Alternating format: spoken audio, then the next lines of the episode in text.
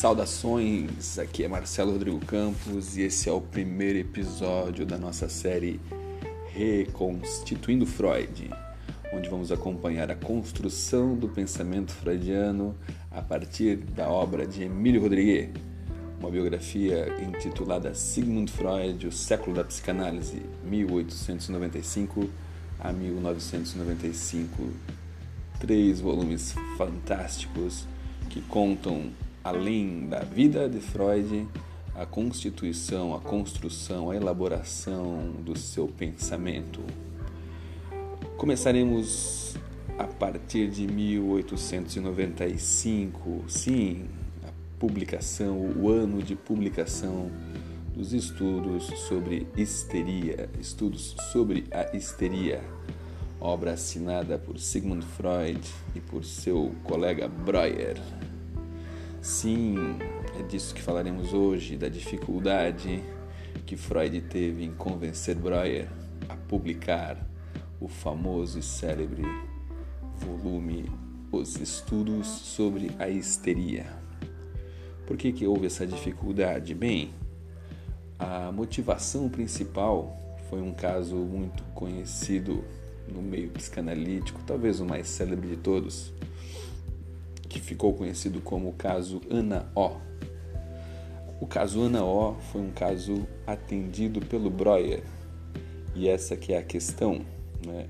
A motivação principal foi a clareza que Freud tinha em que, ao se deparar com este caso, eles tinham descoberto um caminho fantástico para revolucionar o tratamento da histeria que era um mal que acometia inúmeras, inúmeras milhares de mulheres, fundamentalmente mulheres naquele período, e que não se sabia muito bem do que se tratava, porque basicamente né, a característica fundamental da histeria, que era a conversão histérica, ou seja, a manifestação dos sintomas no próprio corpo, não tinha nenhum correlato físico, orgânico, fisiológico, ou seja, do ponto de vista da medicina tradicional, não havia nada de errado.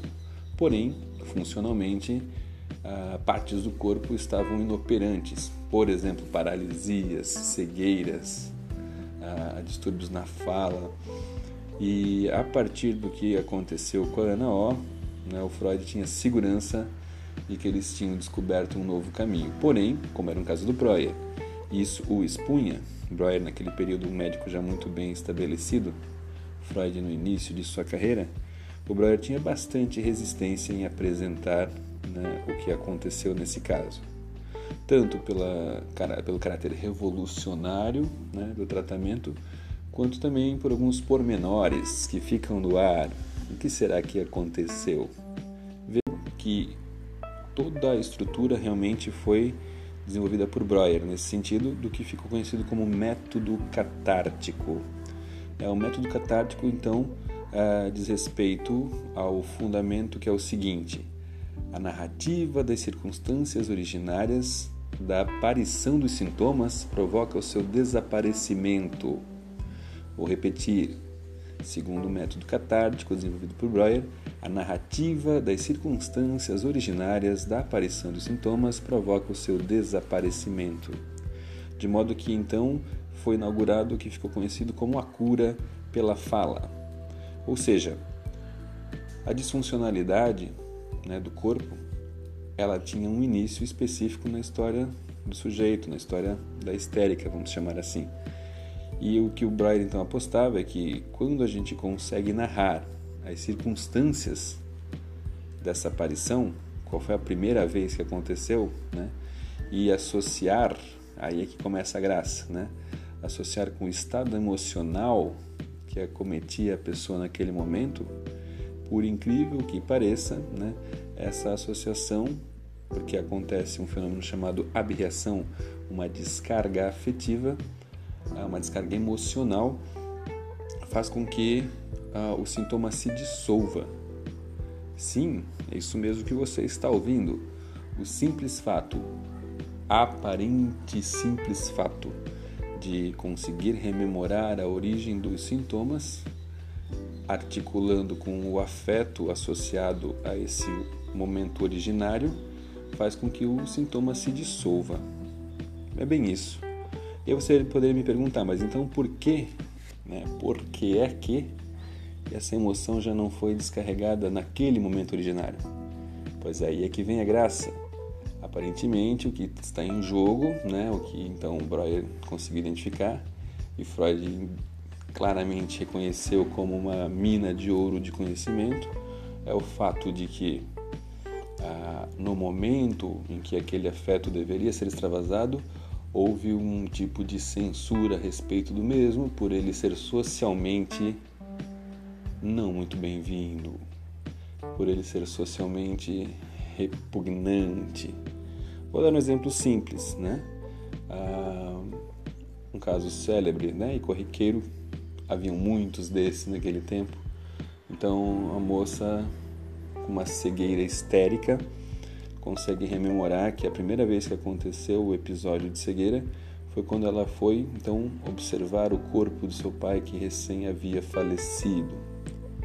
E aí ela associa então que momentos antes, alguns dias antes, ela havia tido uma briga muito séria com o pai e havia desejado a morte do mesmo. Então, quando ela se depara com o corpo do pai, por um retrocesso, né, de uh, uma regressão, melhor dizendo, uh, que a leva a um sentimento de onipotência infantil, a faz pensar que foi o seu desejo da morte do pai que fez com que de fato o pai morresse. E aí, convenhamos, né, ter que lidar com isso para si e socialmente não é lá uma grande notícia. Então, ao ter que se deparar com isso, imediatamente se estabelece o sintoma, no caso, a cegueira. Interessante, não é verdade? E a catarse continua firme e forte, né? É um tipo de intervenção que eu diria, inclusive, que é absolutamente difundida nos mais variados meios, eu diria, né? E, eventualmente, acontece também numa intervenção analítica, mas deixou de ser o foco por várias razões que nós acompanharemos nos próximos episódios. Só que veja só, só que veja só, ficou muito estranho, mas tudo bem. Ah, Porém, acompanhe comigo então o outro problema técnico. Né? Houve sempre um buchicho, uma fofoca interna na psicanálise, né? em que a relação do Breuer com a Ana Ora um tanto quanto estranha, um tanto quanto curiosa. No pico, né? na finaleira, vamos chamar assim, né? do tratamento, ele chegava a atender a Ana duas sessões diárias, duas vezes ao dia, quando é que seu médico lhe concedeu tanta atenção? Conta para mim. Nunca, não é verdade? Isso não acontece com muita frequência. Inclusive, né? Inclusive, né? A Matilde, acho que eu não falei ainda da Matilde para você. A Matilde, a esposa do Breuer, começou a ficar desconfiada com esse negócio todo ali. E de modo que você já me entendeu, né? Estava estabelecido uma desconfiança de um certo clima de romance atravessando essa relação médico-paciente, de modo que né, não tardou né, para que Breuer interrompesse uh, o tratamento, declarando uma alta e declarando que houve a cura completa de todos os sintomas. Mas o que se conta, né, ou melhor, Ernest Jones, o primeiro biógrafo, biógrafo oficial de Freud, diz que o que aconteceu de verdade é que a Noó deu uma surtadinha básica e teria tido um parto histérico do que ela chamou que seria um filho né, dela com o Breuer. Pensa só, pensa só o bafo. E aí você talvez entenda por que, o Breuer não estava muito interessado em publicar esse tipo de situação por aí. Contudo, né, revisões biográficas né, apontaram que essa história nunca aconteceu. Né? E aí fica a seu gosto, né? em quem você acredita. Você é pró parto histérico? Você acha que não passa de um mito? O fato é que o Freud reconheceu, independente de parto histérico ou não, em que ali é que havia algo de muito precioso com o qual Breuer não pôde lidar muito bem, até por falta de recurso e conhecimento, que era o que mais tarde, muito em breve, na verdade, a gente vai chamar de transferência, o Freud vai chamar de transferência, que é condição de todo o processo analítico. Bom, mas como eu disse, isso é assunto para logo breve. Até o próximo episódio. Um abraço!